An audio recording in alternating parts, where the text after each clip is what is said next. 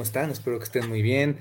Eh, aquí tenemos el stream de Overreaction de cada semana, como ya saben, todos los domingos. En este caso, pues tuve que ser un poquito más noche porque, pues, eh, así se nos acomodó eh, por temas de horarios. También ahorita llega Marcelo, este, pero pues por el momento, por el momento, pues aquí me encuentro con mi gran amigo Pavlovich, Pavlovich, que ya tenía, ¿qué será? Como dos meses sin estar en un stream. Eh, ¿Qué ¿cómo- cómo estás, hablas? ¿De qué Buenas estás noches. hablando? Nada más me perdí una semana. entonces, no voy a prender, ahorita no voy a prender mi cámara porque ando en la computadora y pues si prendo mi cámara todo crashea, ¿no? Pero pues ya que ahorita me cambie, eh, ya voy a prender mi cámara, pero Pavlovich, ¿cómo andamos? Hola. Yo nada más me perdí una semana, me perdí la semana pasada. El overreaction, los overreaction. Pero esta semana voy a estar dominguito, próximo dominguito y el miércoles. ¿Te parece perfecto? Me parece perfecto a mí también. No, pero estamos bien. No, ¿Tú qué tal estás? Espero, ah, tú no huevos. ¿Cómo estás tú? Eh, todo bien, todo bien. Mm, un buen domingo, ¿no? Un domingo un poco frío aquí en la ciudad, un poco, un poco rico. nublado. Pues sí, estuvo, bueno, estuvo bueno.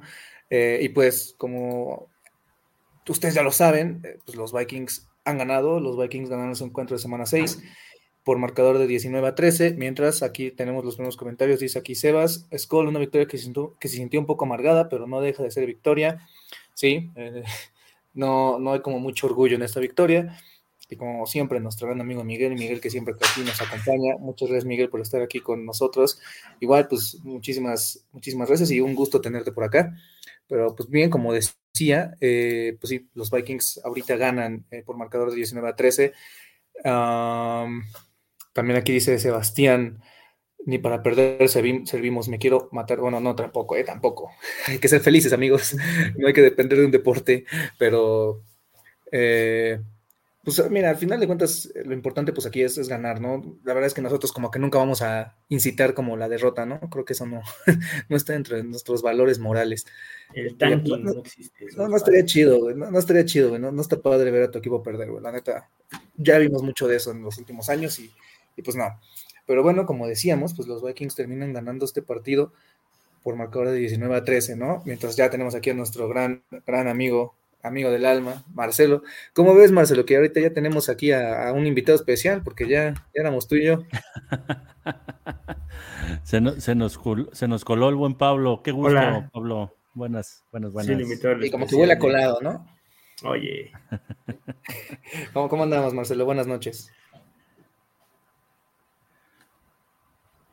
To- todo muy bien, ya aquí llegando, casi rayando, pero ya listo para, para darle al, a las reacciones, ¿no? Sí, claro, claro, pues qué bueno que ya nos estás acompañando. No sabemos si Denis nos vaya a acompañar, pero por lo menos aquí estaremos nosotros tres hablando la siguiente hora sobre el partido. Eh, pues bueno, eh, fue un partido un poco complicado, un poco difícil. Eh, se sabía, ¿no? Que era principalmente un partido complicado por ser de división, aunque estés enfrentando a uno de los peores equipos de la NFL, que venía de dar un buen partido ante Washington, ¿no? Pero, eh, pues bueno, realmente creo que el partido se puede dividir en que la defensa otra vez le vuelve a ganar el mandado a la ofensa y la ofensa volvemos a verla con los mismos errores operativos e incluso con una inconsistencia, ¿no? O sea, algo, algo sucede ofensivamente dentro de este equipo, no sé si ustedes consideran conmigo, que, se ve que todo lo hacen mal, lo hacen lento, lo hacen, eh, están, hay una falta de coordinación muy importante para toda la ofensa y, y, y este fue el primer partido sin Justin Jefferson en tres años, pero independientemente de eso, lo vemos con Justin Jefferson, ¿no? Ahorita sí, sí se notó la falta de, Jefferson y, no sé ustedes qué opinen ofensivamente hablando, porque sí, de, estaba leyendo una estadística que de 12 series, creo que 5 fueron 3 y fuera, ¿no? Entonces a la ofensa le está costando un poco, ¿no? Sí, sí, totalmente. El, tema de la defensiva sacando de la chamba nuevamente a, la, ofensiva. Eh, creo que, vimos una ofensiva pues, chata, no sé si, si llamarlo de esa manera, como no sé si los receptores no conseguían este, tener la suficiente separación para, para que les lancen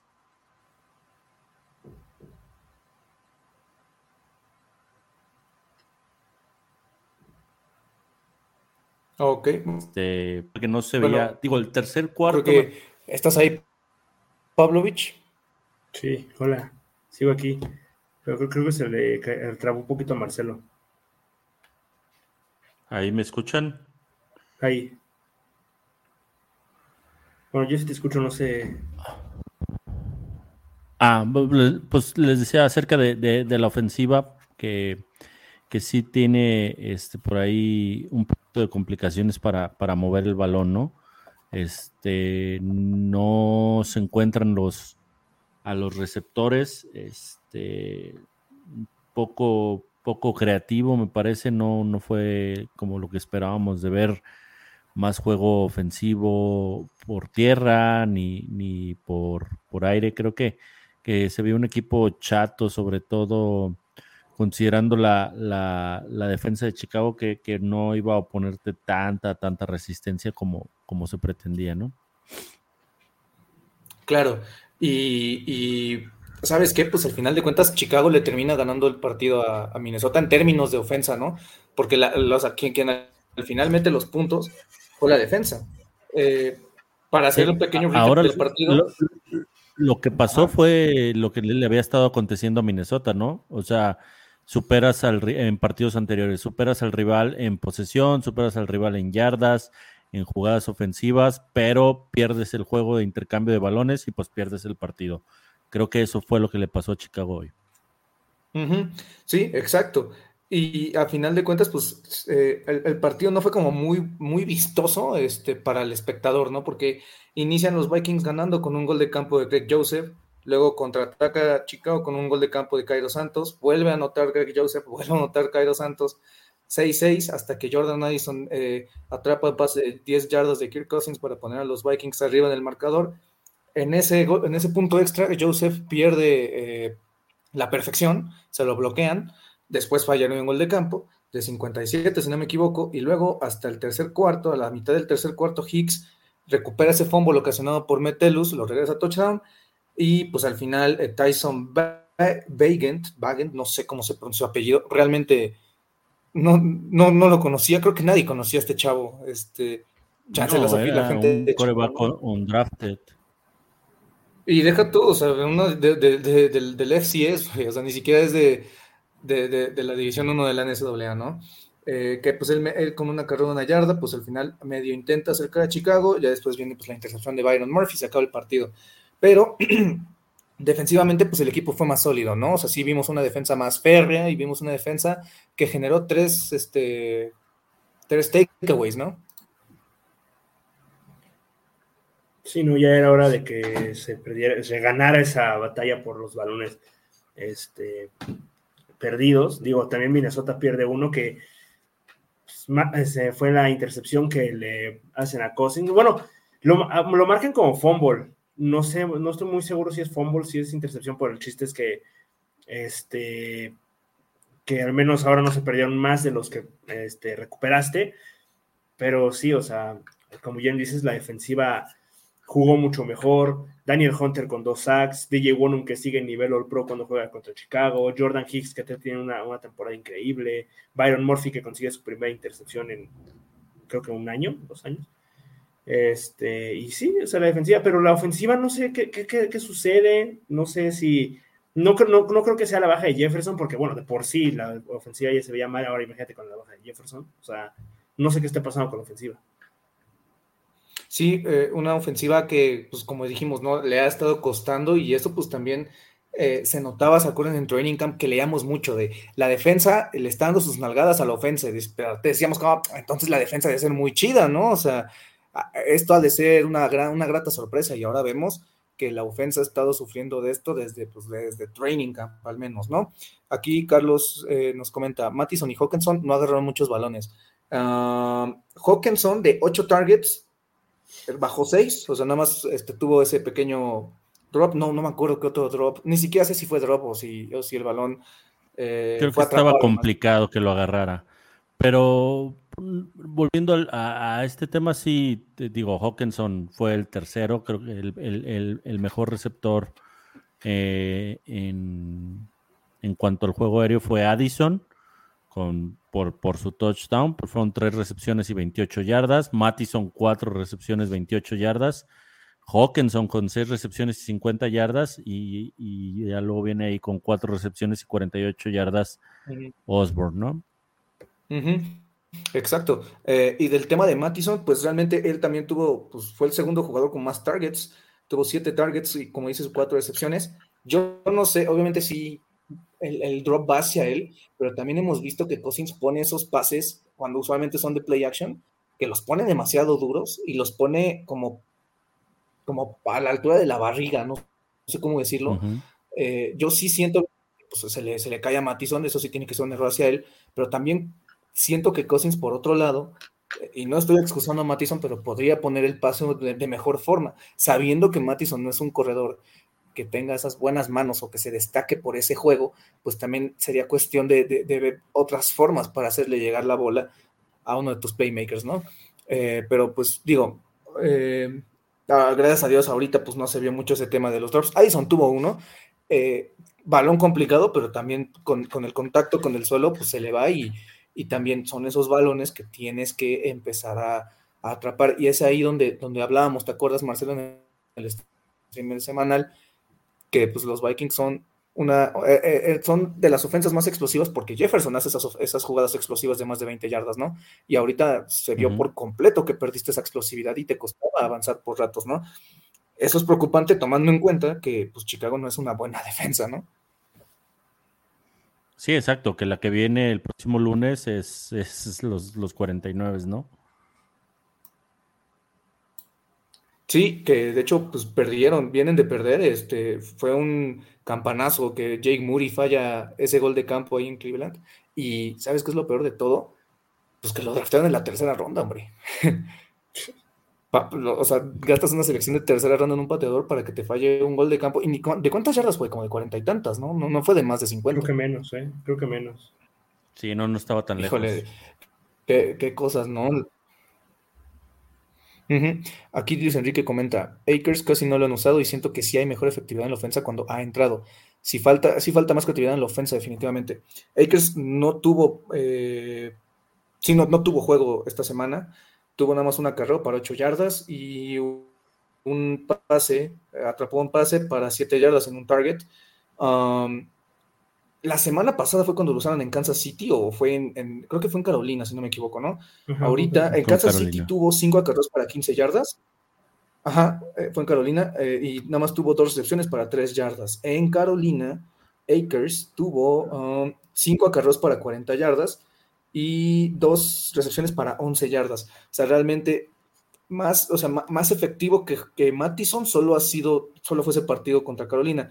Pero pues si no lo han utilizado, aunque realmente pues pero, pues, eh, pero no sientes, Pablo, así como en el intangible, este, o sea, aparte de la utilización y de lo que te pueda dar las yardas y todo eso, cuando la trae, cuando trae el balón, siento que el balón está más seguro que cuando lo trae Mattison. No sé si sea la forma de correr, no sé si sea la, la impresión que ya tengo de Mattison, que siento que en cualquier momento le van a zafar el balón pero cuando, cuando la carrea Akers o recibe passer, siento que ahí el balón está seguro. No, no sé a qué se deba, si sea mi, mi, mi nerviosismo ya cada que la trae Mattison, o, o, que realmente la manera de correr y la manera de cargar el balón sea más efectiva, no más efectiva, pero más segura por parte de Akers. Y la otra es, pues, ¿por qué no se ha estado utilizando? Pues.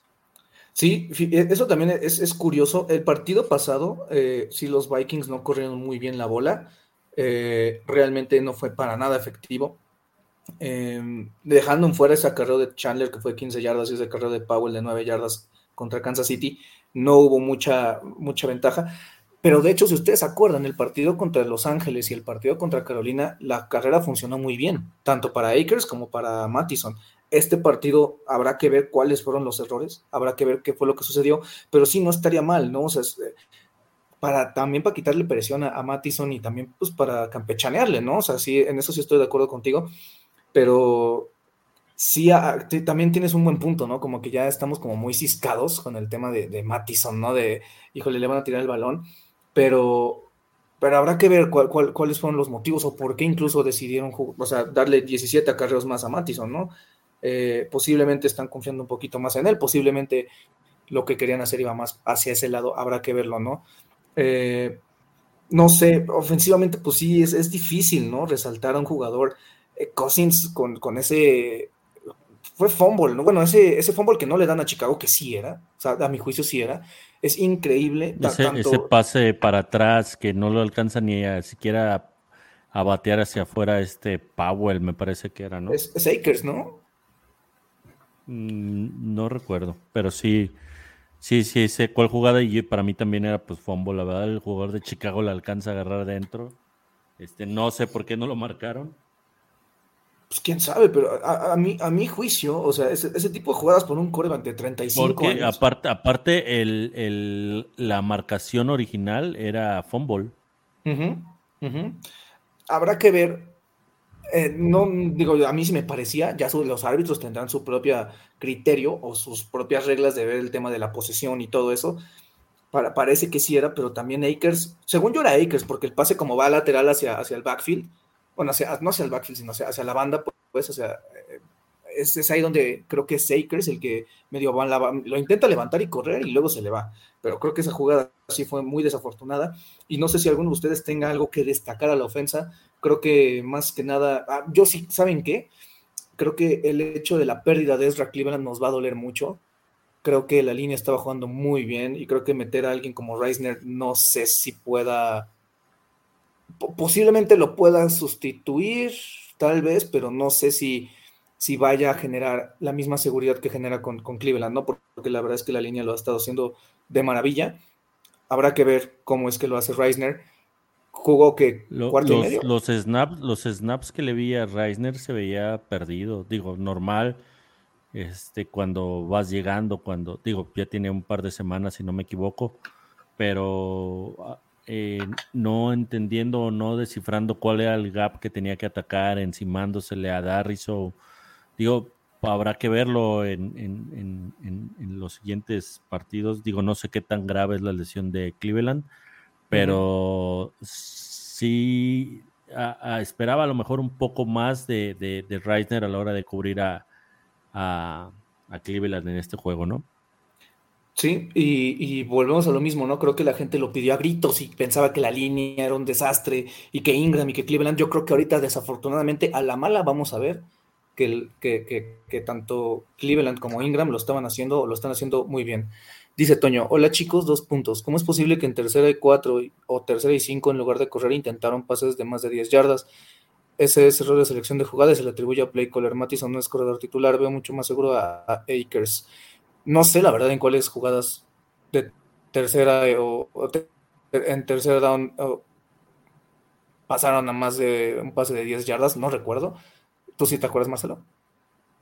¿O Pablo? Mm, no. Este, digo, a lo mejor alguna, alguna jugada, digo, no, no creo que haya sido tan constante porque hubiera sido como notorio.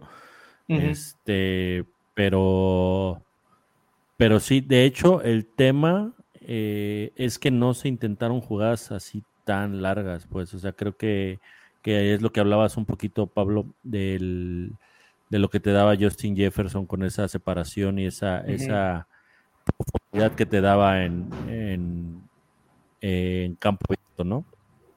Sí, digo, habrá que ver, porque también el, el hecho de que intenten un pase de, de, de, 10 o más yardas, pues tiene mucho que ver con el tema de las lecturas, de las progresiones, porque pues muy seguramente, pues si eso, o sea, los pases que lanza el coreback, pues son, son literalmente las lecturas que él tiene. Si no tengo con la primera, voy con la segunda y lo tienes. Entonces, todo tiene como un sentido, todo tiene un chiste, ¿no?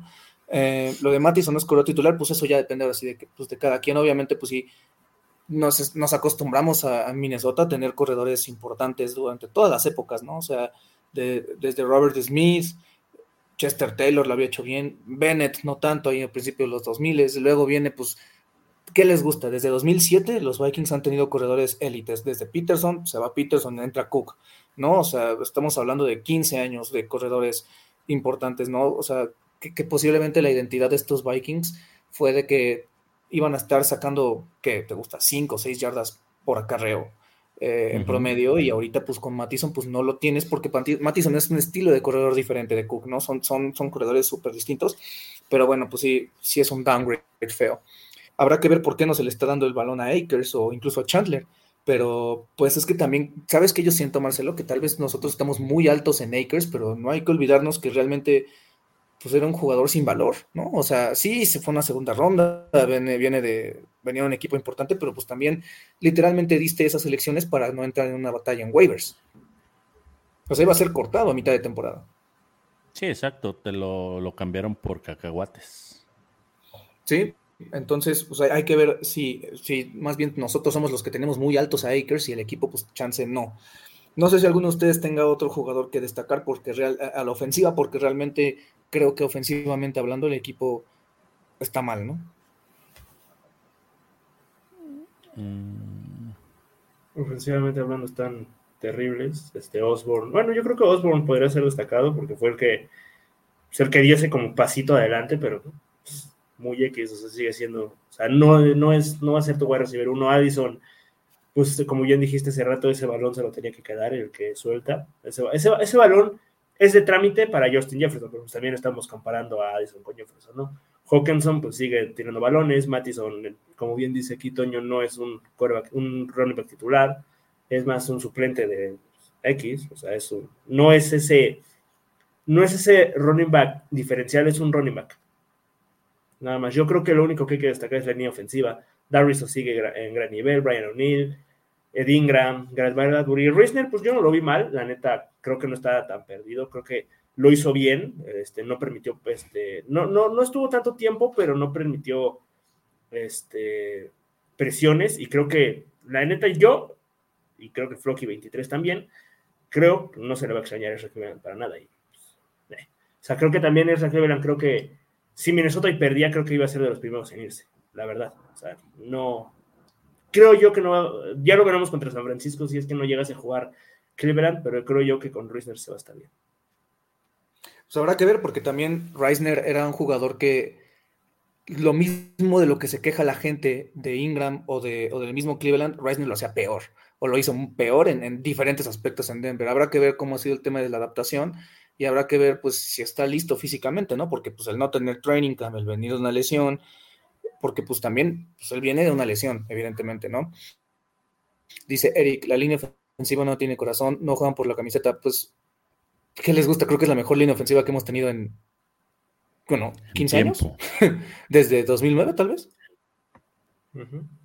O sea, antes de esta línea ofensiva fue la de 2017. Era, era que había venido jugando junta y estaban pues bien compenetrados. Al final los cinco este, fuera eh, de Bradbury, que va regresando el partido pasado, me parece. Este, Habían estado teniendo actividad todos, todos juntos, pues. Sí, eh, eh, pues hay que ver, ¿no? Ah, la, verdad, a mí yo estoy muy feliz con la línea, yo no le haría ningún cambio. creo que están jugando muy, muy, muy bien. Hace mucho que, bueno, Creo que nunca me había tocado una línea ofensiva tan buena. Dice Eric, eso de que Kevin le cede el play calling a Phillips. No sé, ¿ustedes creen que eso sería un buen cambio a media temporada? No, no, no, no, no, no, no, no. O sea, porque no. creo que creo Phillips nunca, Phillips no ha tenido el play call, no, no, o sea, en, en, ¿cómo se llaman los Rams? Pues no era el coordinador ofensivo, era Kevin O'Connell. Y Kevin O'Connell tampoco era el que daba las jugadas, era Sean McVay. O sea, imagínate, si Kevin O'Connell le da a Phillips, puta, peor tantito vamos a estar. Creo que, creo que eh, en, el en el último partido pretemporada, o en algunos partidos, no recuerdo en cuál, pero sí se dio el play calling tanto a, o sea, hubo como un pequeño o sea, estuvo Keenan McCardle, estuvo el, el, mismo Phillips. O sea, sí, sí empezó como a tener ese tipo de, ok, le voy a ceder las responsabilidades, pero ceder ese tipo de responsabilidades tan importantes a mitad de una temporada, cuando no estamos diciendo que el equipo pueda levantar, ni mucho menos, pero híjole, un, hipotético triunfo contra San Francisco, y viendo lo que, lo que sigue del calendario, sí te da un empujón anímico, ¿no? O sea, tú, Marcelo, ¿le cederías el play calling a, Wade Phillips? Mm, no, no creo que, como bien lo mencionábamos al final, hay veces que la jugada es bien llamada o el, el, el, tipo de jugada que se manda es la correcta, la ejecución es la que falla, este, por ahí por un par de segunditos que tardan en lanzar el balón, por un par de segunditos que se acomoden mal o que ya corrieron de más. Creo que, que eso tiene mucho que ver y no solo el tipo de jugada. Creo que el play calling hasta cierto punto es, es, es correcto, es, es, es, bueno.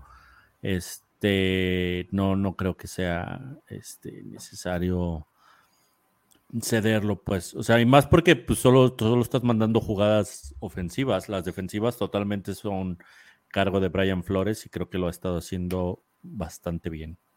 Uh -huh. Sí, yo, yo pues, creo, yo creo. Si yo, hablamos perdón. de resolver, o sea, uh -huh. yo creo, yo creo que es más culpa Vas. de los jugadores que tienes adentro que a los de los del head coach.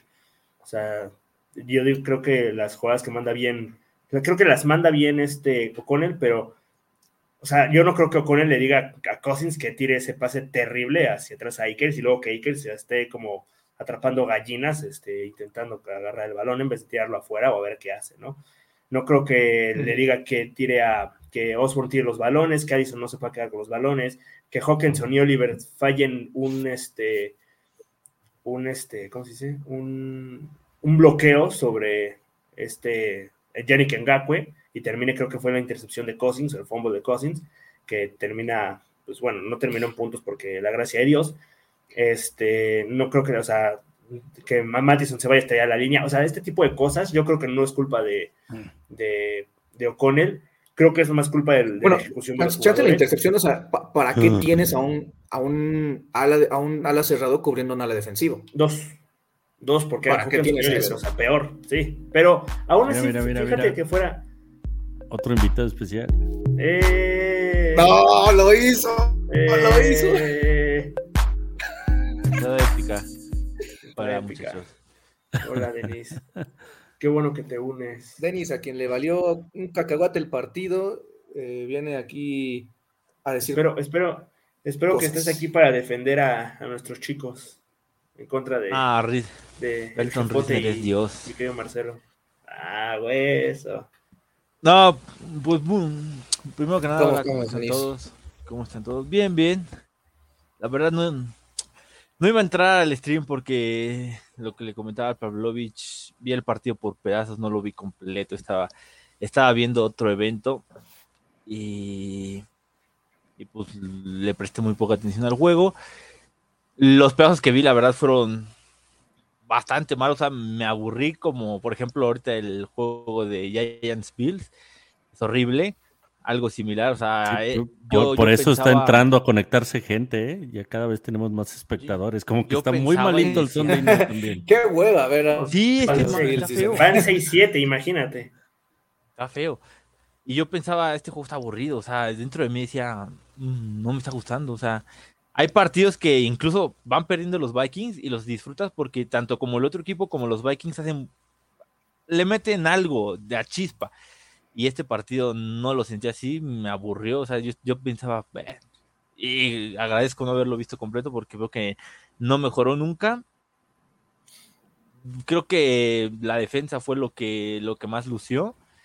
El fumble que termina en touchdown, la intercepción al final de Murphy, que e, eso ya lo vi en la parte final, y yo pensé que íbamos a perder el partido. Le dije a Pavlovich, vamos a perder el partido, porque de repente Chicago movía el balón y como que los y realmente los Vikings lo ganan porque estaba el coreback suplente de Chicago lanzando pases y tiró ese pase digno Pero, de bueno, tú, tú que lo viste a pedazos, Denis, pues a lo mejor no te percatas, pero el, el juego de la defensa había estado siendo bastante bueno pero llegó un momento en que no sé si se cansaron o si hubo algún cambio de personal con los esquineros o, o, algo pasó que nos empezaron a completar pases cortos, empezaron a movernos el balón, a jugar por, por, por, vía terrestre, por el centro, como lo habían estado haciendo todos los equipos de la NFL contra los que nos hemos enfrentado. Este, que empezaron a movernos el balón. Todo el tercer cuarto y el cuarto cuarto creo que ellos hicieron 100 yardas, ciento y cacho, y nosotros hicimos basura. O sea, realmente se ganó por, por la intercepción y porque pues se acabó el partido. ¿Sabes? Yo creo que fue Marcelo también. Me recuerda mucho la temporada de 2021 y creo que ustedes se van a acordar que la ofensiva no movía el balón. O sea, anotaban, yo me acuerdo que, por ejemplo, contra Cleveland, anotaron primera serie ofensiva, todo el partido no pudieron mover el balón jamás, nunca. Y la defensiva paraba a, Baker Mayfield y, compañía, le dan la oportunidad a Minnesota y otra vez a, tres y fuera o intercepción. Y, o, o, despeje o algo así, y así iban pasando. Igual contra Dallas pasó lo mismo en esa época, en ese, en ese año Sunday Night Football, contra eh, ¿quién más? Contra los Cardinals también pasa eso, contra los Bengals pasa eso, o sea... Pero contra los Cardinals meten 30 puntos, ¿no?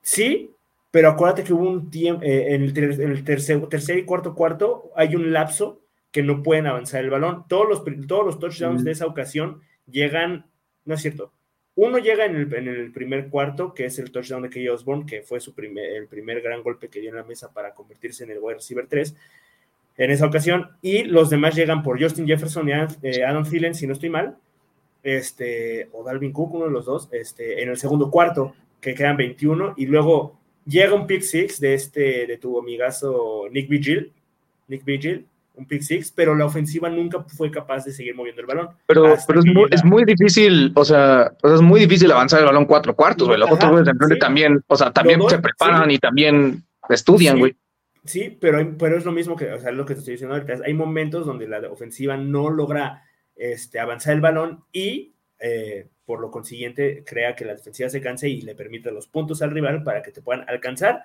o casi alcanzar como pasó hoy, como pasó en ese partido que, te digo, contra Dallas en su momento, contra los Ravens, contra, o sea, estos ciertos equipos que, y pues también como ha pasado estos, estas, este partido, ¿no? Estos partidos, perdón, contra Panteras pasó lo mismo, que la defensiva también salva las papas, o sea, eso es lo que me refiero. Sí, o sea, eso sí, o sea, las dos victorias han sido como similares en ese aspecto que la defensa es la que ha alzado la mano, ¿no? Sí. Eh, vamos a leer este comentario que dice Carlos, hubo un retraso de juego y fue el personal en la ofensiva que no vi en la TV. Lo del retraso de juego, acuérdate que pues el reloj de juego no es el mismo que tienen en la televisión. Los, o sea, el, de los árbitros es diferente, tanto el reloj de juego como el tiempo restante, ¿no? Eh, entonces, pues eso también es, eh, es un poquito relativo.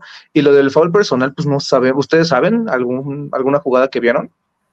¿Algún foul personal? Porque creo que no, ahorita estaba tratando de recordarlo, pero no. Sí, no, creo que no. No. Creo que no. Aquí dice Toño. Del lado defensivo, considero que también es notorio que necesitamos un tackle defensivo que juegue bien en técnica 3, ya que Phillips no puede. Pues que a Phillips lo ponen como nose, ¿no? Bueno, eh, como que lo rotan, ándale. Eh, no puede, eh, no hay alguien pesado que pueda atascar huecos A y B, pues sí, efectivamente. El perímetro me gustó bastante. Evans ha mejorado mucho. Puedo decir que la línea defensiva cambió el ritmo desde que salió lastimado Davenport. Sí, ¿eh? Evans, ¿se acuerdan desde el año pasado? Eso a lo mejor. Es que yo, yo sí creo, o sea, se notó mucho la diferencia con Davenport en, Carolina, se notó, la diferencia con Davenport en Kansas City. Davenport es un muy buen jugador. Eh, habrá que ver porque de lo que se habló es que estaba caminando con una bota ortopédica, lo cual eso no es bueno. Eh, y aparte, pues es, el mismo tobillo, ¿no? Que se lastimó recientemente. Eso no es bueno, no, hay, no es buena indicación que no pueda apoyar y, que tenga la bota ortopédica. Entonces, hay que ver qué es lo que sucede con Davenport. Porque... Es, Phillips el que le cae, ¿no? Este Harrison Phillips. Ajá, algo, algo ahí pasó, como que se, se, tronó el tobillo como de manera medio extraña. Hay que ver si, o sea, qué, qué, qué es lo que procede porque quién sabe, va a tener ocho días para sanar si es que quiere estar contra San Francisco, lo cual chance no es lo mejor, ¿no? Y, lo que iba a decir de Evans es que si ustedes se acuerdan del año pasado, desde que entraba contra, en semana dos, contra, ¿contra quién fue? Contra Filadelfia, ajá, pues la neta lo hizo muy chido, o sea, Evans tiene un gran potencial de ser un gran jugador, incluso Booth estuvo entrando ahí en la rotación, o sea, no fue de por lesión, o sea, sí, sí, sí tuvo rotación y lo hizo bien, creo que nada más le completaron un pase que no o tú le vas a cargar el curl, o sea, porque pues realmente si tienes tercio, güey. No sé. ¿Cómo, cómo? Te diré que bien no, pero bueno, mínimo juega. Pero, o sea, ¿qué hizo mal entonces? Es importante esa rotación, ¿no? O sea, creo que, no sé, o sea, no, no, no me sigue sin convencer, pero creo que es importante la rotación. Al menos está Yo, jugando. yo lo único, Está teniendo eh, repeticiones defensivas que creo que es importante para seguir con su desarrollo y pues, que no sean Debut yo solo vi una jugada y siento que lo que yo vi mal de Boot es por falta de ritmo de juego, fue un pase corto y Boot como que tardó en reaccionar para venir a taclear, era, es que te digo, lo vi por cachitos, pero según, si no me equivoco, era una oportunidad que necesitabas poco yardaje para pasar el primero y diez, y viene el pase rápido y Boot como que duda muchísimo en si bajar o no bajar a taclear, y ahí es donde avanza el jugador y... Y pero digo, eso se ve que es por ritmo de juego, ¿no? O sea, tardó la y, y reacción. directamente, o sea, no es una responsabilidad, o sea, digo, no, no me acuerdo de esa jugada, pero supongo que no fue su responsabilidad de cobertura. O sea, nada más tú dices lo de tacleo, ¿no? O sea, porque el único es que, yo le vi fue, fue de que le clavaron un gancho y ya, o sea, bueno, y eso, eso es, pues, eso te lo van a clavar mil veces cuando tienes eh, cuando tienes zona, güey. O sea, realmente, pues no. O sea, yo por eso digo, la neta entró y lo hizo bien. O sea, yo no tengo ninguna queja de su juego de hoy, güey, ¿sabes? O sea, no voy a andar diciendo de, ay, no, este, pinche güey malo. O sea, por eso, la, la- o sea, cuando entró, lo que le tocó, la responsabilidad, pues te yo lo vi bien. O sea, no, no fue así de que, puta, está haciendo mal las cosas o, está desubicado. Yo creo que, pues, ese, lo que tú dices creo que es importante, el no tener juego, eso también afecta. Dice, fue una trayectoria de Lecor, la cual es de las más complicadas de atribuir con ese pase, hicieron un primero y diez, pues es que sí. Es más, estoy yo bastante seguro que era zona. Habrá que ver cuál es la, cuál, cuál es su asignación, pero pues también, o sea, te lo van a clavar en, en mil ocasiones. O sea, realmente el core, o sea, siempre te lo van a clavar. Entonces, pues eso es lo bueno, que también Bud estuvo eh, teniendo participación, ¿no? No sé, Metelus lo hizo bastante bien, ¿no? Sí, Metelus. O sea, realmente de los jugadores que lo hicieron bien, Hicks lo hizo bien, Bynum lo hizo bien, Metelus, Hunter, Evans. eh, o sea, la verdad es que el juego estuvo bien defensivamente hablando, pero ese es el tema, ¿no? O sea, tienes como muchos jugadores buenos. Y luego también tienes jugadores que no aportan mucho o nada, como Dean Lowry. um, o sea, eh, eh, siento que ahorita como que Pace, mm, o sea, sí está siendo un poquito opacado eh, en algunos aspectos. Um, no sé, digo, creo que la defensiva, independientemente de eso, pues sacó la chamba, ¿no? Que es lo importante. O sea, creo que al final, pues mm, es- está muy, está perfecto, ¿no? Que, que, que, que tengas esa profundidad con el tema de los safeties, ¿no? Y aparte, pues, lo, eh, ya vemos que la chamba de Metelus justifica su contrato, ¿no?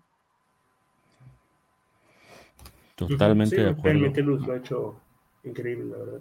Pues, La verdad, sí, o sea, lo ha hecho muy bien. Y, y lo bien que se han visto los, los safeties en general, pues hace cada vez este, más notorio el, el aus- que no pesa nada la ausencia de Luisín, ¿no? Que no se le ha visto nada hoy Que no, particularmente. que no estuvo activo, pero. Sí, Que no si, yo estuvo opino, activo. si yo opino de Luis Sin, cierran el informe por así. pues. Sí. pues opina, güey, pues para eso está esto. Van, van- van a pensar que tenemos línea, Pablo, por favor, opina. Sí, por, pues sí, pues para esto está esto, güey. No, yo no, yo lo único que voy a decir es que va así, mira, así, para ser el mayor boss en la última época de los Vikings. Eh, No sé Oh my si god, güey, tú no viste jugar a Troy Williamson, eh, hermano. momento- En la última época, papi, también tú te estás yendo. Eh, güey, Troy Williamson es 2005, hermano. 2005, la última época. O sea, Y ¿cu- más cu- reciente, ¿cuándo fue la la- última la- época? La Wolf, güey. Yo diría Ah, claro, la güey, o sea, de, la, la época que estoy viendo. Porque o sea, o, o, o, ¿Qué te o ya- 15, 10 años, no, 9 años, 8 años. Porque Treadwell, Treadwell tuvo sus Digo, cositas. te- te- definitivamente va cositas? para, para, para Bost y si no empieza a aparecer, pero como Sí. que el mayor Bost, sí, no sé. Yo creo que Sí, no, brother, o sea- Veremos, veremos, pero yo creo que yo diría que sí, porque ya, bueno, Dennis se va a sentir con, lo- con, con eso, sí, con J. Con Hamilton. ¿Qué te digo, Pavlovich? Efectivamente, mi Dennis. mm, Creo bueno, que- eh, ah, vas. No, pues te iba a decir que creo que lo que hace diferente a Cine a Treadwell es que por Treadwell ibas por un receptor y era el que quedaba. no había mucho. Y por Mm, pues por saliste Treadwell, del top 12 al top 32 para hacer esto. o sea, por Treadwell, independientemente pues todavía quedaba. Michael Thomas. Mm, O sea, bueno, que Thomas no era de ese tier list, o sea, sí, sí tienes un punto, porque pues se fueron en esa vez, se fue Fuller, se fue Doxon, Fuller, Se y fue el Coleman. ¿no? Ajá, Corey. también salió de ahí Terry Hill, ¿no? Digo, más adelante, pero también salió Terry Hill, ¿no? bueno, fue quinta ronda, güey, creo que Hill no estaba en la conversación, Imagínate, Terry. uh. Pero Pero bueno, sí, a este no se puede quejar, ¿no? Pero. Pues sí, pues. ¿Qué ibas a saber tú que Terry Hill va a salir también y que Treadwell? bueno, o sea, también a, Hill lo seleccionan cinco selecciones después de que seleccionan a Boringer, pero, güey, pues también, o sea, pues realmente, pues de eso, de eso se trata el draft, ¿no? De, pues, encontrar joyas, güey, pues lanzaste la moneda por Boringer y no te salió, güey. Como en el, como en el draft encontraste la joya de Caleb Evans. Que a mí me está pareciendo buen jugador. Sí, sí, o sea, sí, en verdad. O O sea, sí, ejemplo. La, de, la de Darrison, ¿no? Que también haces tu trade back y se te salió bien chido. Y pues también ese draft también sacas a, a Nwangu, sacas a Bynum, sacas a. O sea, sí han, han habido. O sea, sí, ha- sí han habido Pero pues, lo de bastantes drafts. fue como lo de Darrish fue como un buen estudio de las necesidades de los equipos que estaban entre dónde estabas y en dónde ibas a bajar, porque o sea, si hubieran estado en el 12, yo estoy seguro que tomaban en el 14, perdón, tomaban a Darrish. Ellos echaban para atrás, pero yo creo que dentro hubo un estudio de nadie lo va a tomar. Ah, sí. O sea, no, no creo que hayan Sí, tirado una mane- pero- moneda al aire y hayan dicho Yo a creo ver que- si cae de nuevo. Yo creo que sí. es- yo creo que. Yo te voy a decir que creo que es 80% estudio y 20% suerte, ¿eh? Porque a los Sí, Raiders ¿eh? iban por bueno, un tackle, los Raiders Los Raiders un- Alex Leatherwood y Alex Leatherwood iba a jugar por izquierda. Pero los Raiders llevaban ya unos añitos haciendo ese tipo de selecciones. Todavía estaba Mayock, ¿no? O sea, todavía estaba Mayock en ese entonces, según yo. No me acuerdo. O sea, Mayock sí, sí Mayock siempre se destacó por ser de, de, de esos, como tú dices, Denis, de esos GMs así que hacen como esas selecciones como raras, ¿no? Pero sí, pues al final de cuentas, pues han habido drafts buenos, han habido drafts malos, pero creo yo que, pues la neta, hablar de un jugador que pues ha estado disponible en siete partidos y decir que pues ya valió, güey, cuando viene de una lesión demasiado complicada, o sea, creo que todavía es muy pronto, cuando el chavo pues también pues necesita del tiempo de adaptación, güey, o sea, imagínate, yo, yo creo que pues al final, si también están jugando todos, eh, significa que es un muy buen grupo, ¿no? O sea, a mí me da gusto, güey, o sea, que, que en verdad él tenga que ponerse a chambear para poder tener tiempo de juego si es que quiere, güey. Lo preocupante sería que Metelus o Bainum tuvieran un nivel bajo y siguieran jugando porque tu Porque, selección de primera ajá. no funcionó. Pero sea, están jugando, o sea, Bainum y Metelus yo creo que están en el top 3, top 4 de los mejores defensivos de los Vikings hoy en día. Y aparte de eso, añádele a Harrison Smith, o sea, porque también Jackson entró y lo hizo bien. O sea, malo, malo sería este tema si te digo, si fueran un lastre y, y, Y no tuvieran ni cabida de juego. Ajá, como en su momento fue Treadwell, que literalmente Treadwell llega a un equipo en el cual Dix nada más era como un, ah, güey, es un güey que me salió bien, mid-round pick. Y Thielen era el, ok, es un UDFA que medio, o sea, que juega por derecho, casi casi por, por antigüedad. Pero después de ellos estaba Patterson, estaba Wright y ya, güey, o sea, también, o sea, sí era un grupo bueno, pero no era un grupo decente, o sea, Treadwell llega a cubrir, como tú dices, pues una necesidad y pues al final no, o sea, jugó cuatro años después, ¿sabes? Pero bueno, pues eso ya también es eh, cuento de otra historia, ¿no? O no sé cómo sea la frase, pero otra cosa que saben que hay que destacar, también secaron a DJ Moore por completo, ¿no? Ah, Hubo un punto donde como que lo intentaron buscar demasiado y la verdad es que los, lo secaron bastante. De ahí en fuera, creo que tiene mucho que ver que Fields no haya jugado, ¿verdad? O sea, creo que, que el hecho de esa lesión ah, habla mucho de- del desarrollo del juego. Pero, Pero aún- Fields, aún así- Fields, este, el tiempo que jugó tampoco se notó DJ Moore.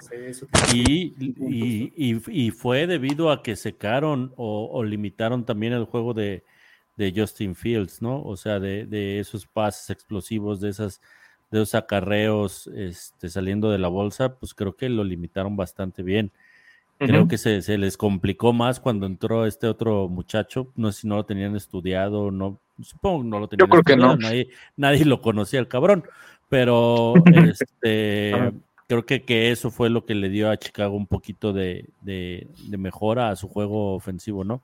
Si bien la intercepción eh, de, de Hicks y luego la, la, el fumble y la última intercepción este, para ganar el, partido de, Byron Murphy, me parece que fue, este, son de este chavo y se le atribuyen a este chavo, pues creo que tampoco lo hizo tan, tan mal el güey.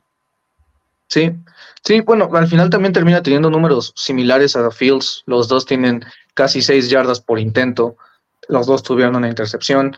Al final creo que, Chicago avanzó más cuando empezó a correr la bola con Deonta Foreman, ¿no? Que al principio del juego fue con Darrington Evans y después termina siendo Deonta Foreman el que también corre muy bien la bola.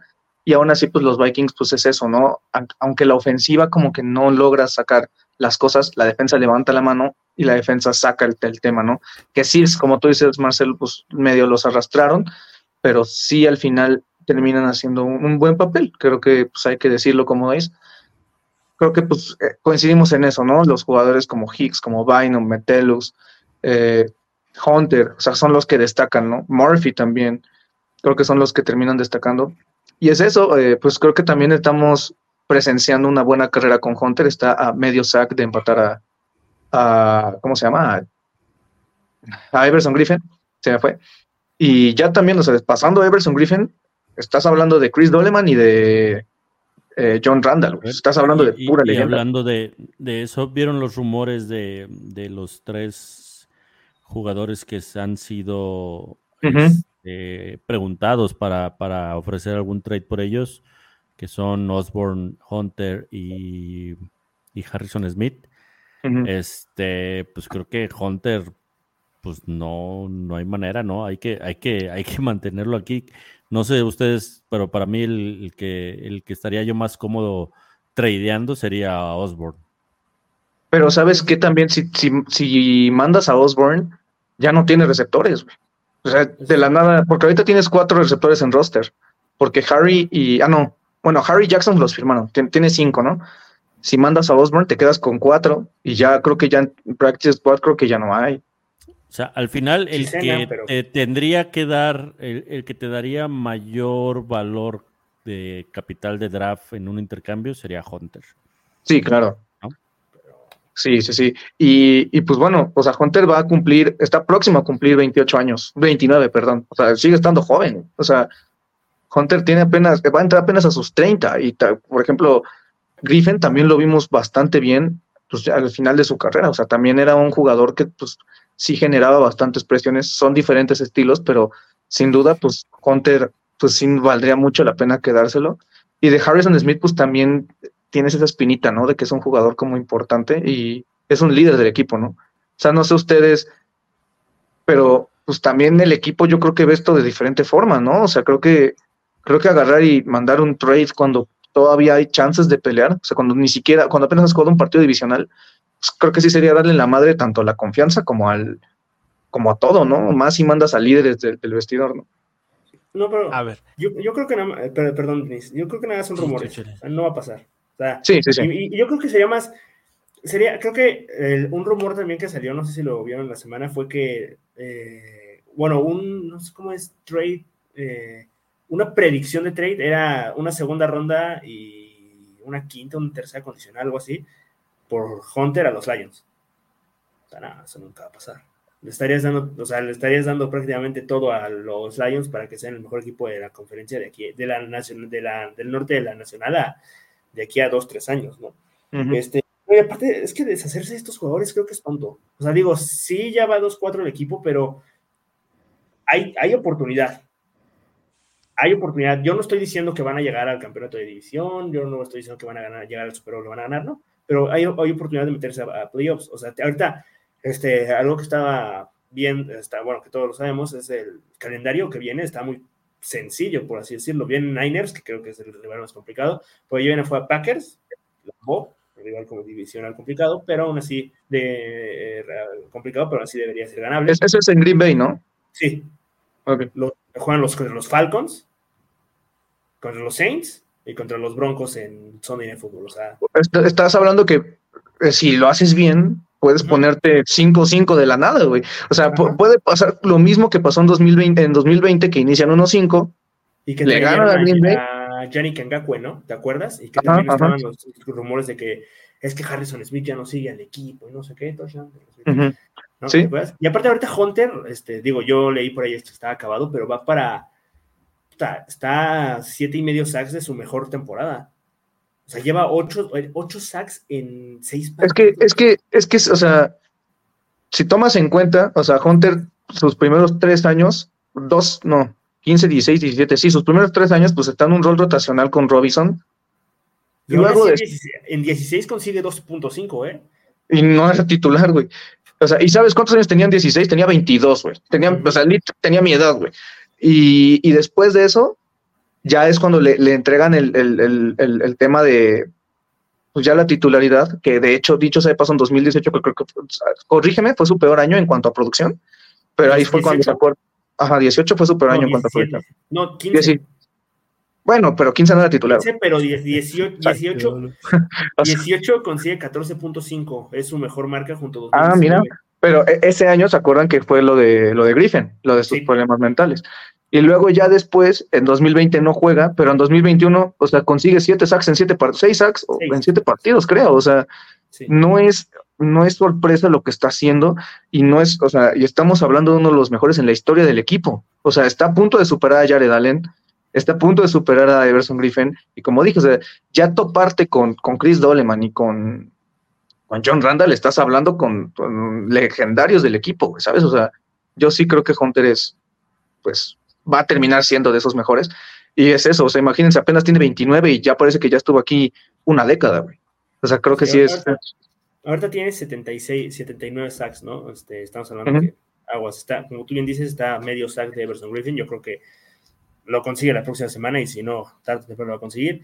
85.5 sacks tiene Jared Allen, Chris Dolman tiene 96.5 sacks y John Randall es el top con 14, 14 0 sacks, ¿no? O sea, pero aún así a Daniel Hunter, como tú bien dices, apenas va a entrar a los 29, ¿no? Si, te lo, si lo renuevas y llegas a tener este, por aquí amarrado unos 4 o 5 años más, yo creo que sin problemas puede ponerse segundo y hasta por ahí rascarle un poquito a Randall.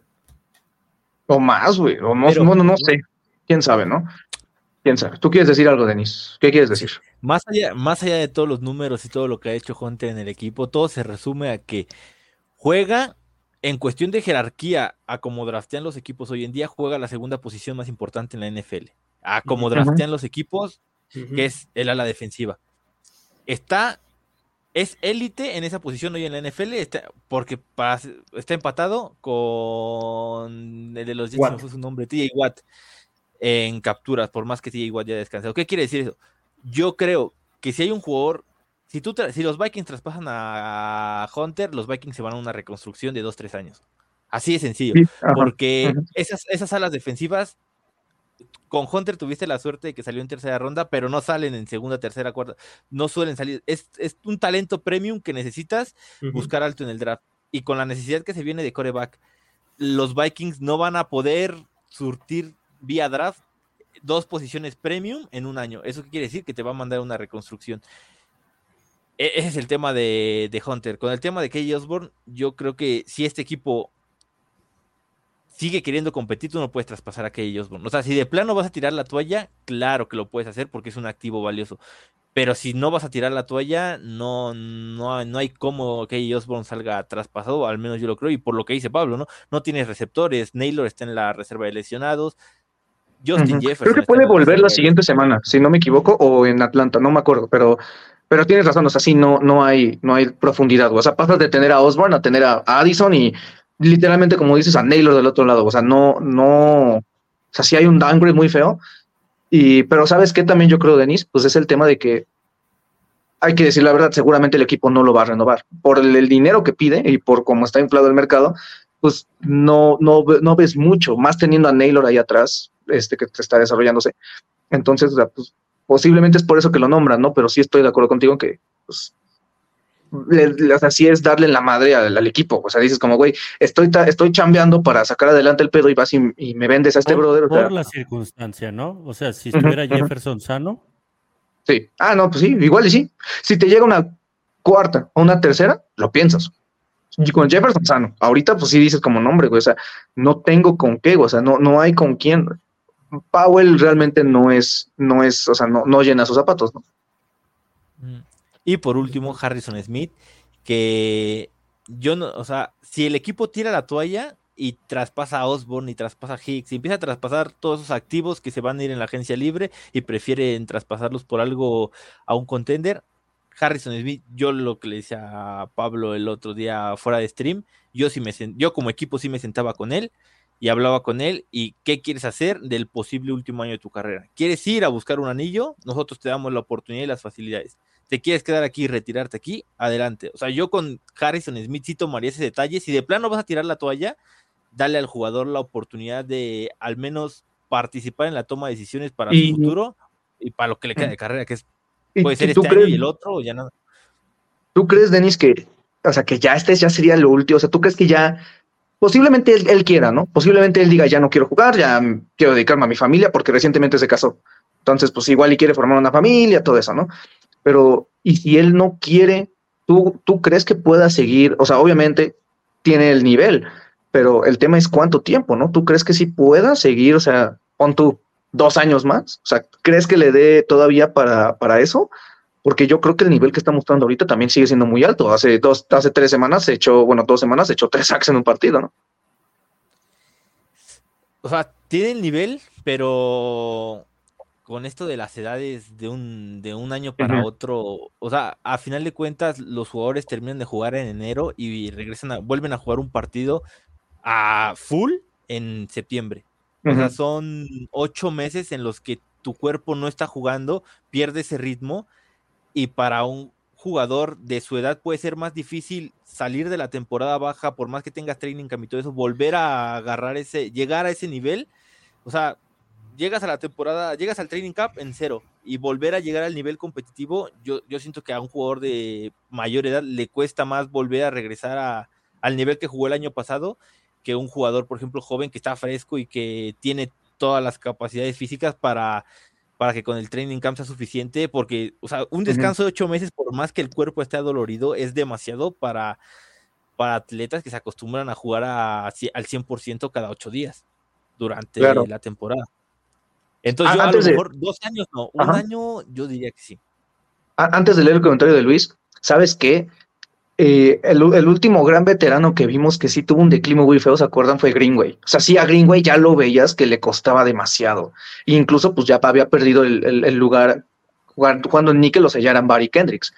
Entonces, pero sabes que yo no veo ese declive tan, tan prolongado con Smith, ¿no? O sea, yo realmente sí, a mí sí me interesaría, si sigue Flores, sí, sí me interesaría que siguieran. Y eso es clave porque él está cómodo en el esquema de Flores y, y lo han, lo han, creo que salió por ahí que él dijo que si se bajó el sueldo, lo que haya hecho con su contrato, es porque le llamó mucho la atención cómo él podría funcionar en el esquema de Flores.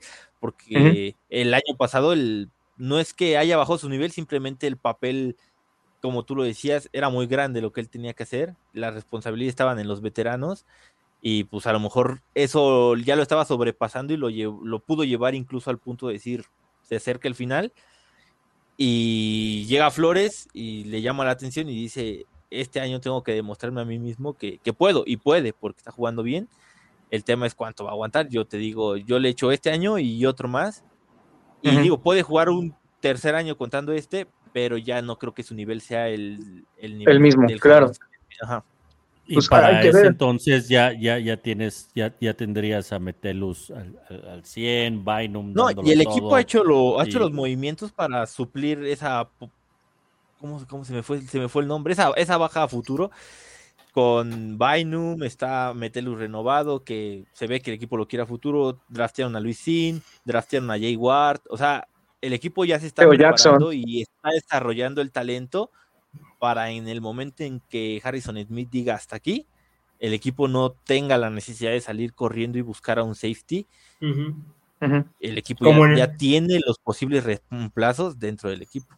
Como sería en el caso de Daniel Hunter si sale, que ahí sí tienes que buscar. Como es el caso de Barry Kendricks. Ajá, como es el caso de Barry o sea, pero, sabes que yo creo que también ese, fue el tema de que el equipo le ha salido, ahí tienes el ejemplo, Pablo, yo creo, ¿no? Que por un lado tienes muy buenos safeties que te han salido y por otro lado el equipo también intentó con Patrick Jones, el equipo también intentó con Wonum, o sea, sí ha habido esa inversión que chance no de primera y segunda ronda, que el equipo pues hace 15 años, 20 años casi, no, 15, que no draftean una a la defensiva en, en primera ronda, pero ese es el chiste, ¿no? Del draft. O sea, hay cosas que te van a salir, hay cosas que no te van a salir, pero yo creo que también drafteas también en base a eso, güey. O sea, si, si drafteas a un chavo como si y lo tiene y, y no necesitas que juegue, pues qué bueno, ¿no? O sea, pero por otro lado, por ejemplo, cuando drafteaste a Dariso, te salió, bueno, no, no te salió, no fue, no fue suerte, pero sí fue un tema de, de que necesitabas a alguien que supiera a Rashad Hill y él sí tenía la chance, pero ¿qué pasa si no salía? Tenías una posición premier que suplir, ¿no? Entonces creo que eso, eso es lo que tú mencionas, Denis, también es importante, o sea, que el equipo también drafte en base a futuro. O sea, si no drafteas, ok, está bien. Si no drafteabas así, lo pudiste haber ocupado en otra selección, Hamilton, lo que quieras, sí, está bien, ¿no? Jordan Davis, por decir un nombre, está bien. Pero, pues al final de cuentas, pues tú no sabes cómo va a salir las cosas, ¿no? Igual y sin. Ajá. No, te digo, el problema de cine es que es primera ronda, porque, por ejemplo, ve a Metelus cómo está jugando hoy. Metelus, a Metelus le costó. En el último año de su contrato de novato. O sea, Metelus. No, ya renovó. Este, ¿Este año empezó su nuevo contrato o empieza el siguiente? ¿Metelus? Ah, empezó este año. Según yo, sí. O ah, bueno, hay, que investigar, hay que investigar. Pero, sigue hablando, sigue, punto pasó su contrato de novato en los equipos especiales, o sea, y obviamente no se habla de él porque fue una sexta, séptima ronda que, pues que, o sea, no espera nada de él, pero hoy Metelus está, está rindiendo y es una de las de los pilares de la defensa para, para Brian Flores, o sea, yo creo que Brian Flores sin Metelus hoy se vuelve loco porque es, es de la base de su defensa. Eh, y el para aclaración. Es primera ronda. Para aclaración, sí, el, el contrato comienza en 24 cuando él tenga 26, pero sí, completamente de acuerdo con tu take. Mira, si quieres, hay que, hay que leer rápido lo que dice eh, Luis. Dice: Yo no sé qué pasa con los vikingos, con Cousins o con el coordinador ofensivo. No sé quién es el culpable. Entienden tercera y 10 y van por un pase de 3 yardas y eso ha sido desde la temporada pasada. Parece que les importa más la estadística de pase completo a querer completar un primero de 10. Pues es lo que hablábamos, ¿no? O sea, que pues, o sea, no es como que ellos digan, ay, sí, este, voy a lanzar corto, ¿no? O sea, realmente, pues para que un coreback tome esa decisión, pues tienen que pasar diferentes lecturas, progresiones, son, muchas cosas por las que pasan, ¿no? Entonces, pues sí hay, una, hay un tema ofensivo. Creo que todos estamos de acuerdo, ¿no? Que, que hay un problema enorme con la, con la ofensa, pero pues también ellos trabajan para resolverlo, ¿no? Entonces, hay que ver qué es lo que sucede, porque también es un tema tanto operativo, es un tema también como de ritmo, es un tema de, que algunos jugadores lo hacen bien por momentos y luego de la nada no lo hacen bien, o sea, hay jugadores que de la nada atrapan buenos pases y de la nada tiran uno, o sea, como que son muchas cosas, ¿no? O sea, y esto, eh, ¿cuántas veces lo hemos hablado, no, Marcelo? O sea, desde los streams pasados. O sea, no es que busquemos al culpable. O sea, no es que haya una persona de sustituya a él y ya todo eso sale bien, porque cada partido sale un problema. No sé si ustedes estén de acuerdo conmigo. O sea, la verdad es que hay partidos en donde tiran la bola. Este partido no tiraron, no, no soltaron la bola, pero le interceptaron a Cousins. Este, hay partidos en donde el juego terrestre no funcionó, luego sí funciona, de la nada este, pierdes a tu mejor jugador, o sea, como que son muchas cosas, ¿no? Entonces, pues es un problema que si nosotros no sabemos, pues yo creo que si ellos no lo han podido resolver, pues menos idea tienen, ¿no? Hablando un poco de lo de Cousins, creo que voy a tocar rapidísimo un tema antes de irnos. Pues es, un tema que le gusta mucho a Denis, porque Denis odia a Kirk Cousins, ¿no, Pablo? Sí. Este, pues si ustedes no sabían, pues los Vikings han estado activos, ya vete despidiendo ese jersey, porque los Vikings estuvieron activos esta semana con los corebacks eh, con los chavos de las universidades, en específico con Caleb Williams, que tuvo un partido del horror contra Notre Dame, y con Drake May, que no vio el partido, ¿Algún, ¿alguno de ustedes lo vio? Porque no, pero ganó Miami. Pasó, tuvo cuatro pases, no, no ganó Miami. Ganó North Carolina, perdón, tienes razón. Sí, cuatro pases de touchdown, 110 de quarterback rating. Porque en, en, en, dónde fue el partido? En, en Chapel Hill, según yo. En, en, North Carolina, según yo fue. Eh, ahí estuvo Mike Sholiton, el director de College Scouting, y Adolfo Mensah estuvo en, en Indiana, en Notre Dame. Que dicho sea de paso, Indiana está a una hora de Chicago, güey. Entonces, pues, pues le queda de paso, ¿no? Pero no sé, rápido, ustedes ya creen que eso está cantado, que sí vayan por el coreback o, no. No, Independiente. No sé, Ajá. No sé, porque años anteriores también ha pasado así que. ¿Cuándo fue que, que dijeron que este. no sé si fue con Spielman o con Adolfo Mensah, que habían ido a un juego a ver, a ver, a, un juego y había un coreback ahí, no me acuerdo si fue para ver a Lance lo estuvieron viendo. A Lance, a Lance. Creo que también a Levis. Creo que fue a Levis. Pero a Lance no lo vieron, ¿o sí? Que porque Lance fue fueron el único partido que tuvo North Dakota State en ese año. en, 2020, según yo fue. Ajá. Ese, y creo que sí, hubo uno, uno más, uno más. No me acuerdo si fue para ver a Will Levis. No, fue, fue para ver, ¿sabes a quién? A Carson Strong. Carson Strong, tienes razón. Sí, pero, o sea, ya ha habido varias veces que van a, como que van a ver el quarterback, sale, eh, bueno, según van, salen los reportes y al final terminan tomando a, no sé, a Kool-Aid, que el cornerback este que está viendo. Ah, eso sería muy buen pick. Estaría cagado. Imagínate tener un Eso sería muy buen pick. Pero bueno, eh, ¿ustedes sí creen eh, que vayan por él, güey? O sea, o que vayan por algún coreback, porque pues esta clase es buena. Es que ya es hora. O sea, ya es hora. O sea. eso es, lo que te iba a decir. Al final ya, ya no es como hace dos años o hace tres años. Pues, o sea, ahorita ya Cousins ya tiene sus añitos, ya su contrato ya, ya no es tan favorable para el equipo, por así decirlo. Y creo que cada el, la conjunción de estos dos escenarios este, va dando para que sea el momento de este, eh, dar ese paso. Pero aparte, vamos, a poner esto, o sea, mucha gente dice, no, es que no se acuerda la gente de que los Vikings, cómo estaban antes de la estabilidad que te dio Kirk Cousins. Sí, David Bridgewater no fue lo que esperabas porque pues, la ambulancia, Pablo, sabes qué referencia lo estoy diciendo. Eh, Ponder, pues, lastre. Joe Webb fue un lastre. Donovan McNabb fue un lastre. Yo, saqué la estadística, o sea, de, porque mucha gente dice eso, Nada más los Vikings en su historia han, seleccionado ocho corebacks en las primeras tres rondas. O sea, en verdad, la última, o sea, nada más fue eh, Ponder y, Teddy, que, tuvieron tres años de diferencia. Y, desde antes, o sea, fue Culpepper, y antes de Culpepper, creo que fue Kramer. Y eso fue al final desde los 70, güey. o sea, el primera ronda, ¿no? Kramer fue primera, Kramer y Culpepper fueron primera. Sí, porque pero, de, ahí después, pues, lo más cercano fue Mont, ¿puede ser? Ah, o, sea, ajá, o sea, Mont fue tercera, Tarkenton fue tercera, hay un brother en los 70 que fue segunda, en los 60 pero no me acuerdo ni su nombre, fue un baboso, este, bueno, no sé quién haya sido, pero, pero históricamente el equipo no ha seleccionado. Antes de eso yo, ajá. Y hay que hacerlo. O sea, porque te digo lo mismo, o sea, mucha gente dice es que la estabilidad, sí, te ha dado estabilidad Cousins, pero esa estabilidad se queda ahí, o sea, esa estabilidad no te da para arriba, no te da para abajo, obviamente, pero se queda ahí, o sea, no es, o sea, es como lo que ha sido Cosin siempre, es el promedio, ahí está siempre, no, es, no vas a dar el paso para el, siguiente nivel, pero tampoco vas a dar ese paso para atrás, y la, oportunidad que te da el novato es, aparte de tener un roster más equipado, como lo tiene San Francisco, corta con el contrato de Pordy, que tiene a Diego Samuel, a McCaffrey, a Ayuk, a Williams, a a Bousa, a, Warner, a Urufanga, a este tipo, a Greenlow también por ahí, este tipo de jugadores que pues, le están ayudando a los Niners a que si hoy si bien hoy perdieron, a ser un equipo contendiente del Super Bowl. Lo mismo con Mahomes, lo mismo con Allen. Y si te sale bien, puta, las posibilidades son infinitas, ¿no? O sea, Exacto. Y, no, y no es por, y no, y no, y mucha gente dice, es que te puede salir otro ponder, por decir, ¿no? Sí, pero también te puedes, o sea, y no me voy a ir con el ejemplo de Mahomes, te puede salir un burro, te puede salir un Justin Herbert, te puede salir un Tua, te puede salir un Allen. Y lo estaba hablando con Dennis también, ¿sabes? O sea, lo estaba, lo estaba hablando con Dennis fuera de stream.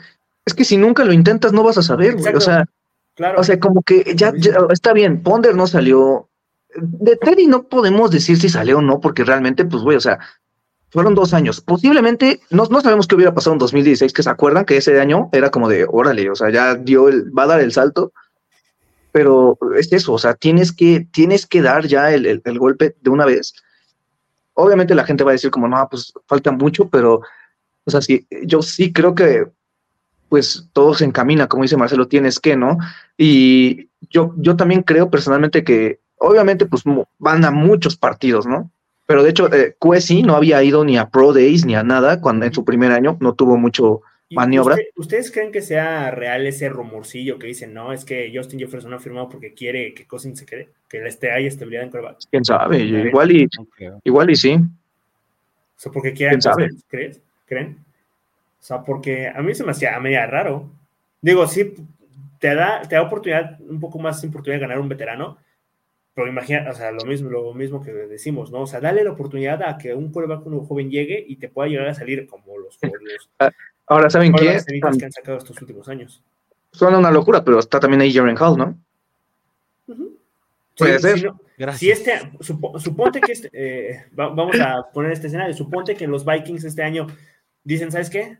No vamos a renovar a Cousins, pero vamos a hacer lo siguiente, vamos a intentar hacer un roster bien en, en agencia libre, en el draft, y el siguiente año vamos a darle este año a Jaren Hall como quarterback puente, si sale chido, si no sale, pues a ver qué, qué pasa, y vamos a tratar de que el 2020, en el draft de 2025 sea un, eh, ahora sí nuestro coreback franquicia, franquicia, franquicia, aunque tengamos que dar, eh, subir por él, ¿no? también podría ser un buen escenario. El coreback. es, un tema que también, pues es importante tocarlo porque digo, pues que dos, o sea, las cabezas más importantes de la gerencia vayan a verlos personalmente a esos partidos, pues también habla mucho de eso, ¿no? Habrá que seguirlos, habrá que ver si tienen interés, si hay entrevistas, si van a sus pro days, si los invitan a, a, las instalaciones ya cuando sea el proceso del draft, ¿no? Um, Ese es un buen tema para el miércoles púrpura, amigos. Ándale, sí, podemos, podemos el, miércoles que es más tranquilo, lo podemos hablar. Yo voy a estar, ahora sí voy a estar. Nadie te preguntó, pero. Ah, es broma, no, no es cierto. Espera, vamos a leer ya ahora sí los últimos comentarios. Adiós, Pablo. Te irá mejor en, en la cama. Dice, Dice Luis, no convence el equipo este año, pero creo que puede salir la chispa de ganar juegos y colonos a playoffs. No competiremos, eh, pero podemos entrar de sorpresa. Habían dicho en la transmisión, si ustedes pusieron atención, que creo que Cousins estuvo 1-4 con los con los Redskins y pasó a playoffs, ¿no? En 2000, creo que dijeron 15.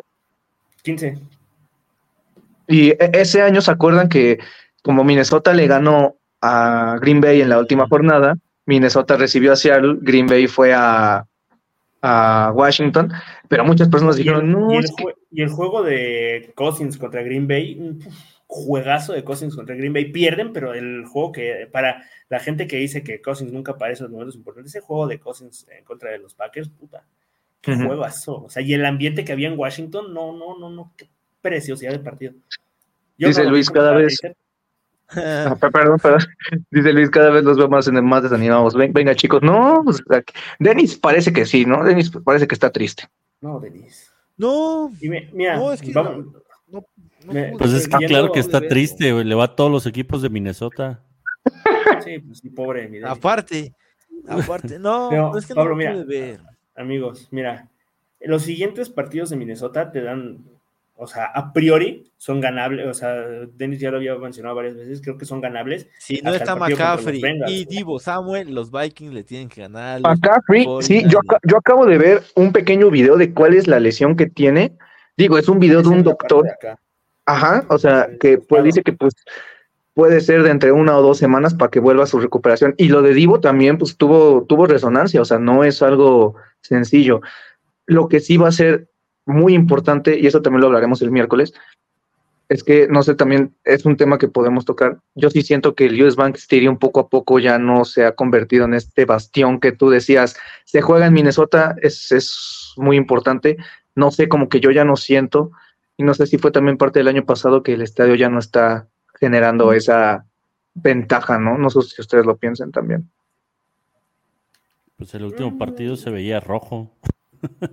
Ah, pues sí, peor tantito, Y nunca había pasado eso. Pero son las Swifties, fueron las Swifties. Fueron las Swifties. Yo, yo, yo, sé, yo creo que yo creo que el US Bank Stadium, o sea, por ahí algún jugador dijo que no pesaba, un rival dijo que X, o sea, es muy X el estadio, porque está muy bonito el tema del Skull Chant y todo eso, pero, pero creo que sí la, no sé, no sé si sea también el tema de que el estadio, no sé, pero te voy a decir creo que algo. Estos últimos, esta, esta temporada, creo que, rapidísimo, rapidísimo, esta temporada creo que le afectó más a Minnesota que a. Te voy a decir qué pasa y es porque lo acabo de. Lo acabo de vivir, se podría decir, en muchos reportajes que hicieron sobre los Twins y el ambiente de Target Field en los playoffs. Y es que los reporteros de Minnesota, de todos los deportes, están de acuerdo en esto. el aficionado de Minnesota ya no busca provocar que las cosas pasen. De, tantas desilusiones, la gente de allá ya es muy de... ya no impulsan al equipo. Se esperan a hacer un factor hasta el momento de que el equipo hace algo. No sé si me explico más o menos. el equipo tiene que hacer para que la afición. O sea, si el, equipo, por ejemplo, si el equipo va perdiendo 20-0, la afición no va a estar. Intenta, ¿no? Es una pero, reactiva. Ajá, exactamente. Pero, Habló mucho de Pero sabes, sabes algo, Denis, pero yo sí había visto que el US Bank sí pesaba demasiado. O sea, que de verdad sí era una cosa tremenda. O, sea, y, no sé, como que ya, o sea, digo, e, es, importante también ver eso de los otros deportes, pero no sé por qué. O sea, yo sí había notado esa diferencia. O sea, que, que en verdad sí era un estadio que sí pesaba y que, de hecho, los Vikings tienen de los mejores récords de, de locales en toda la historia. Bueno, más bien toda la historia, no, los últimos, desde que abrió el estadio, más bien. Entonces. Pues mira, pues rapidísimo, este, ahorita rapidísimo, para repasar un poquito el calendario, viene San Francisco, que pues es el rival complicado, Green Bay en Lambeau, Falcons en el Mercedes, Viking, eh, Vikings, eh, pendejo.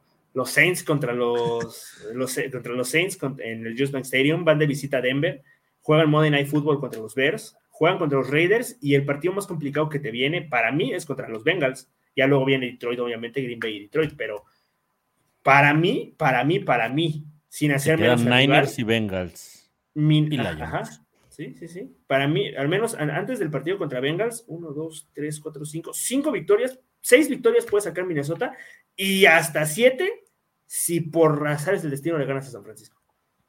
Pero es que yo, ¿sabes qué? San Francisco tenía que ganarle hoy a Cleveland para llegar con esa confianza y para llegar con alzados, porque Minnesota podía hacer el juego trampa y Cleveland ya fue su juego trampa. Ahorita van a llegar, obviamente, pues con ganas de, con más ganas de ganar, pero, con lesiones, pero van a, van a, ya no es un partido trampa para ellos, ¿no?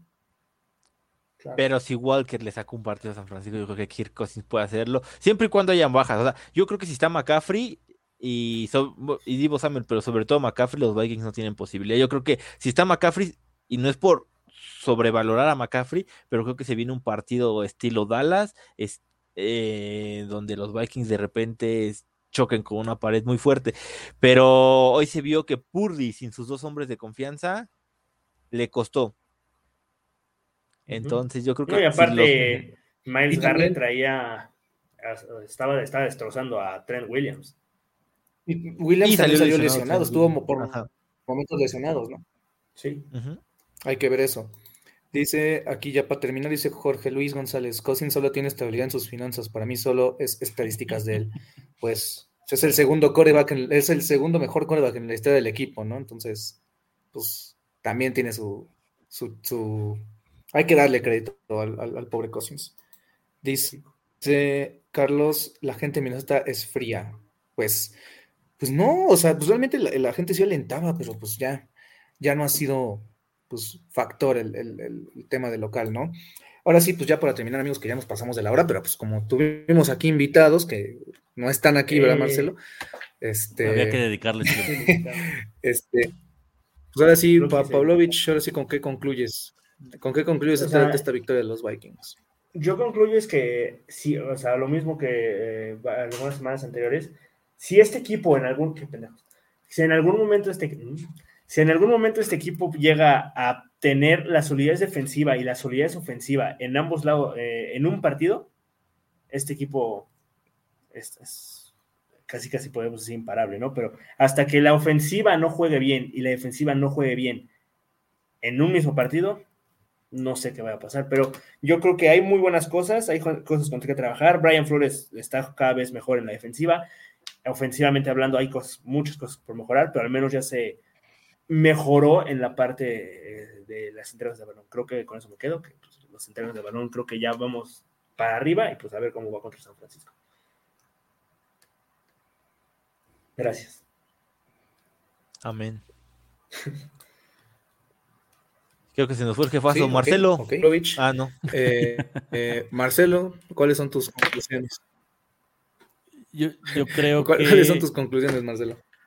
El, estoy de acuerdo con Pablo. Creo que el tema es eh, darle un giro a, lo que vimos de la ofensiva el día de hoy y, vamos a hacer un equipo más, más sólido. La defensa se está viendo bien.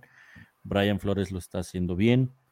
Creo que Kevin O'Connell tiene la capacidad para manejar sus piezas. Ya, ya se dio una idea el día de hoy de, de qué es lo que tiene sin Jefferson. Este, y, creo que el, el, partido contra San Francisco va a ser un buen termómetro, ¿no? ¿Se acuerdan que hablábamos la vez de Carolina que, no era este un, un, rival parámetro de, cómo se había visto la defensa? Creo que, que, hoy la ofensiva de Chicago que había, que venía altísima en, sus expectativas con Justin Fields y DJ Moore, creo que, que se pararon en seco y, habrá que verlos frente a, unos diezmados Niners, ¿no? Habrá que ver cómo, cómo le va a este equipo contra uno que sí es contendiente, ¿no? Denis Rodman, Denis Rodman 91, tu conclusión. Mi conclusión es que a mí personalmente me preocupa mucho que con todo el talento que este equipo tiene en la ofensiva, sufra tanto a la ofensiva. A mí no me, no me explico cómo ya en el segundo año bajo este sistema, este equipo con el talento que tiene, por más que hoy no estaba Jefferson, porque incluso con Jefferson se siente esa vibra, yo siento muy insegura la ofensiva. No, no, no, no me explico cómo Kevin O'Connell, que se especializa en la ofensiva, no ha podido sacarle a mi gusto todo el jugo. Entre eso y es que los drops pues, se los podemos achacar 100% a los jugadores, pero, pero no sé, hoy Addison tiró uno, me parece que Hawkinson tuvo otro, pero sigo creyendo que esta ofensiva no, como que todavía no le haya el modo Kevin O'Connell y me preocupa porque pues ya está en el segundo año, el personal es prácticamente el mismo y sigue siendo muy poco fluida por, por ocasiones. De acuerdo, de acuerdo, creo que pues yo también coincido con cada una de sus conclusiones, con sus puntos, creo que también pues es preocupante que la ofensiva no saque la, chamba cuando, más cuando es tu carta fuerte. Eh, el año pasado pues estuvimos con eso, ¿no? Es que la defensa, es que la defensa, es que la defensa, y ahora es que la ofensa, ¿no? Entonces, pues ellos tienen mucho que trabajar y pues eso, habrá que ver qué es, cuál es la solución que plantean. Será difícil sin tu mejor jugador en el campo, ¿no? Pero hay que ver qué, qué es lo que hace Kevin O'Connell y su staff para sacarle el provecho necesario a los jugadores. Que dicho sea de paso, pues sí creo que hay mejora, por ejemplo, la línea lo ha estado haciendo muy bien, pero pues por otro lado, pues hay un problema general en la ofensa, ¿no? En diferentes partes. Pero bueno, amigos, pues muchas gracias por estar aquí con nosotros, se los agradecemos mucho. Nos pasamos de la hora, pero pues, nos divertimos mucho. Tuvimos aquí de invitados a Pavlovich, a Denis, que se dignan. Ah, nosotros somos los invitados, Pavlovich. Sí, eh, Recuerden que pues, tendremos el miércoles. Sí. Sí, sí, sí, No entendiste, amigo, pero nos vemos el miércoles púrpura, que dice Pavlovich que sí va a estar. Las, las apuestas dicen que no. Las apuestas dicen que no, pero pues él dice que sí.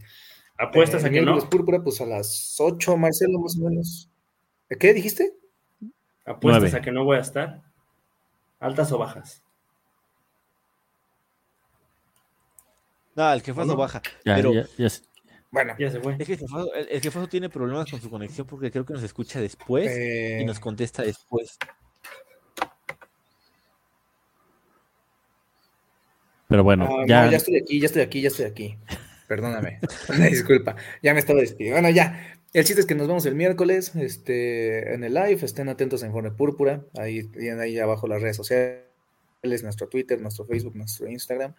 Sigan a Pavlovich, sigan a Marcelo, sigan a Gol de Campo, sigan a Denis.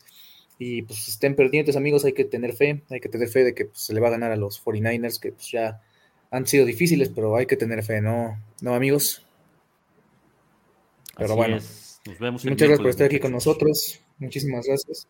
Dejen su like, comenten, amigos, y pues estamos aquí al tanto. Nos vemos el miércoles para platicar sobre. Y en febrero. Sobre este. Y Skull. Jefferson